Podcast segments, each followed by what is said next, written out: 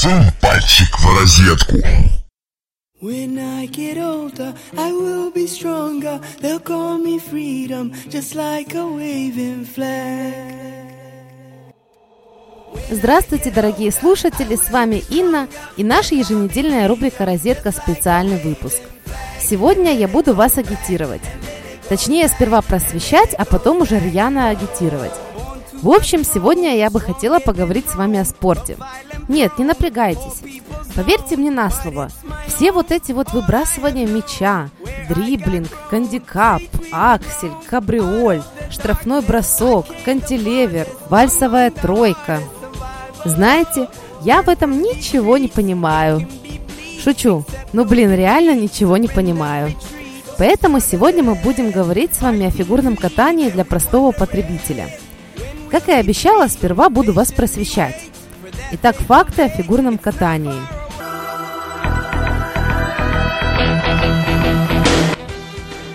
Фигурное катание является самым старым видом спорта, включенным в программу зимних Олимпийских игр. Произошло это еще в 1908 году. Раньше фигурное катание представляло собой умение вычеркивать коньками на льду различные фигуры, сохраняя при этом красивую позу – от этого пошло и название этого вида спорта. В Россию впервые коньки привез Петр I, а слово «коньки» пошло от слова «конь».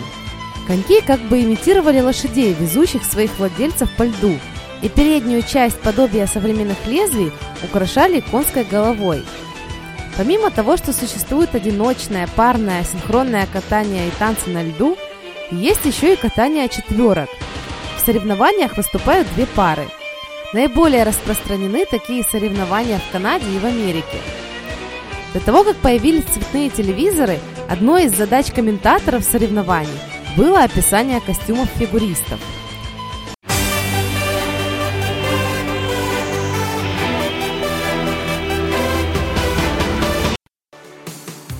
Вот так вот.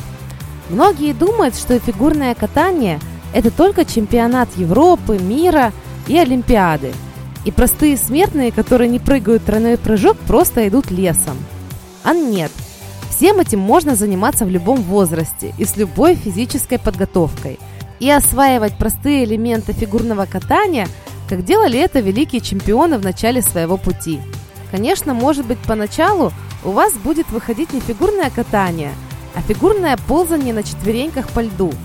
Но ничего страшного, так как это только начало – Вообще, я как взрослый думающий человек понимаю, что для полноты жизни нужно давать себе хотя бы какие-нибудь физические нагрузки. Это весело и полезно. Но, к сожалению, это все только слова. Признаюсь, с годами я стала очень и очень, ну прям очень ленивая. И если бы проводилась Олимпиада по лени, я бы не только несла флаг, но и обязательно бы взяла золото. А спортом заниматься хочется – Многие умные товарищи мне посоветовали ходить по вечерам на улицу и бегать по парку. Ну или хотя бы ходить по парку. В идеальном варианте пойти в спортзал, взяться за гантельки и стать на беговую дорожку. Как я завидую людям, которым это нравится. Потому что беговая дорожка стала для меня дорожкой в ад. Боже, как же для меня это скучно. Ни музыка в наушниках, ни аудиокниги в наушниках – и даже рассматривание потных красивых тел ситуация не меняла. И что больше всего раздражало, я не чувствовала никакого продвижения и не видела никакой новой цели.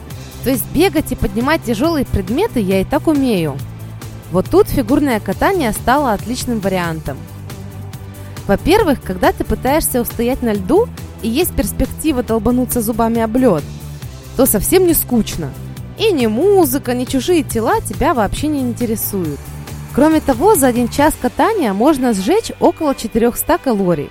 А в начале, когда тело еще не привыкло к такого рода нагрузкам, то и намного больше. Регулярно выбираясь на каток, вы подтянете бедра, ягодицы, живот и руки.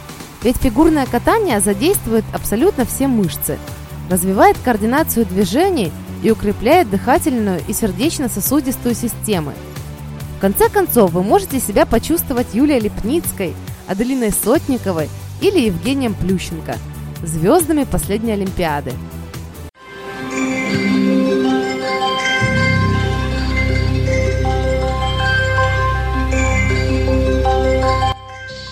Даже у нас в Израиле, в сугубо не зимней и сугубо не спортивной стране, открылось несколько катков. И я завидую черной завистью нашим радиослушателям – которые сейчас проживают в более зимних странах, где этот спорт более популярен. И вот почему. Да, каток-то у нас открылся, и там даже можно, заплатив, взять себе коньки на прокат и даже взять обмундирование, то есть защитные наколетники и налокотники. Но, чтобы заниматься постоянно и каждый раз не совать ноги в выкидыша мутанта роликовых коньков, фигурные коньки лучше купить. Но опять но, в Израиле их негде особо купить. Да, у нас открылся один магазин, но поскольку он один, то и цены там соответствующие. И, естественно, выбор не так велик.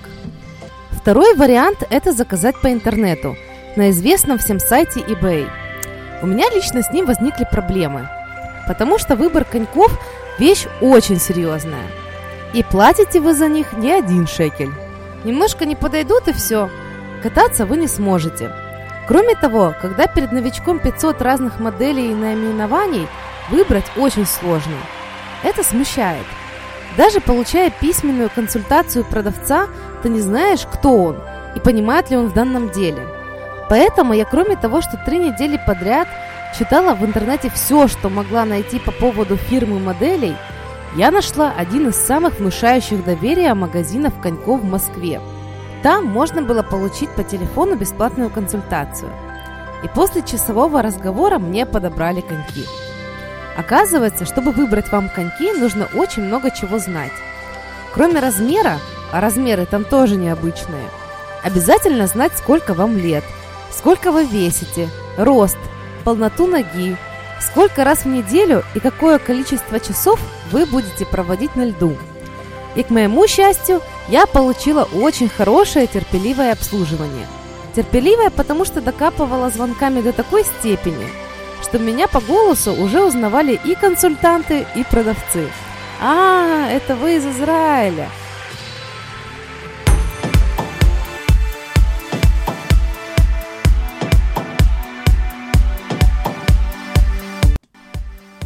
В общем, товарищи, пора поднимать свою драгоценную попу с дивана, а то годы идут. Это я говорю таким вот испорченным, как я – тем радиослушателям, которые занимаются спортом, большой физкульт-привет, респект и уважуха. Я вас не призываю заниматься только фигурным катанием. Суть моей сегодняшней проповеди заключается в том, что вы можете заняться почти любым спортом, который вы когда-то смотрели по телевизору или представляли себя на месте спортсмена. Главное найти то, что по душе, по-настоящему нравится, поднимает настроение, и то, что зажигает так, что после изнурительного дня будет доставлять удовольствие. Главное понять, что никогда не поздно начать заниматься чем-то новым и тем более таким полезным.